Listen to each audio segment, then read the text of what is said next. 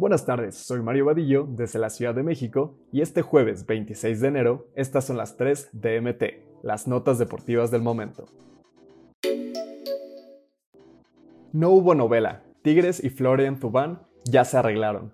El club terminó unilateralmente el contrato del francés y faltaba la firma en la rescisión del contrato. Florian Thauvin terminó su relación con Tigres de la mejor manera, luego de que llegaron a un acuerdo tras la rescisión de contrato del jugador a inicios de semana. Fuentes enteradas del tema confirmaron a medio tiempo que este miércoles el atacante francés aceptó las condiciones de su salida y firmó el finiquito, el cual solo será una parte del contrato que le restaba.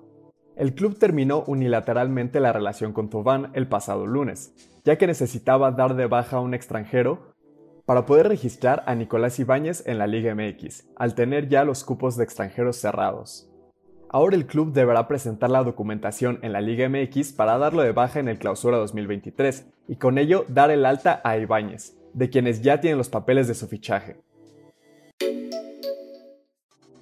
Tigres es el equipo mexicano que más gastó en fichajes en 2022. La FIFA dio a conocer un informe sobre las transferencias en todo el orbe durante el año pasado. Tigres no se asusta en el tema económico, y pese a que suma casi cuatro años sin título, trabajan para volver a ganar un campeonato, y por ello fueron el club mexicano que más gastó a nivel de CONCACAF, de acuerdo con la FIFA. El organismo que rige el fútbol dio a conocer el Global Transfer Report 2022, donde da las cifras de los traspasos en todo el 2022, tanto de UEFA, CONMEBOL, CONCACAF, Confederación de Asia, África y Oceanía. Aunque no dieron a conocer las cifras de lo que gastó cada club en el listado de CONCACAF, de los 10 clubes que más gastaron en transferencias están tres clubes mexicanos, Tigres, Rayados y América. La lista está conformada por el Charlotte FC, Chicago Fire, Orlando City, Atlanta United, Tigres, Columbus Crew, Rayados, América, New England Revolution y el FC Dallas.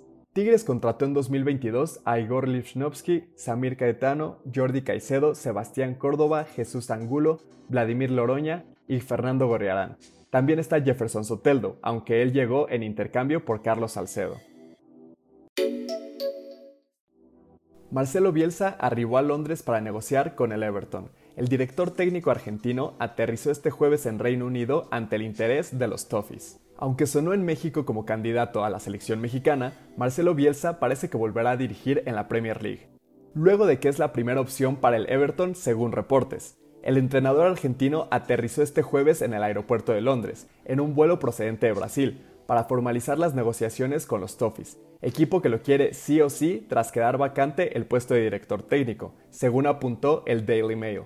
El club está buscando quien tome el lugar que dejó Frank Lampard tras ser cesado, y mientras Bielsa es el principal candidato, también está David Ancelotti, quien es el hijo de Carlo, que dirige al Real Madrid.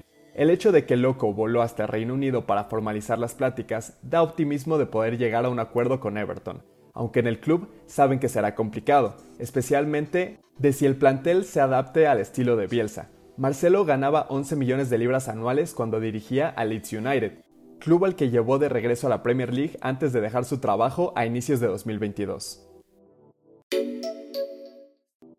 Estas fueron las tres de MT. No olvides suscribirte para recibir la información deportiva más relevante del momento.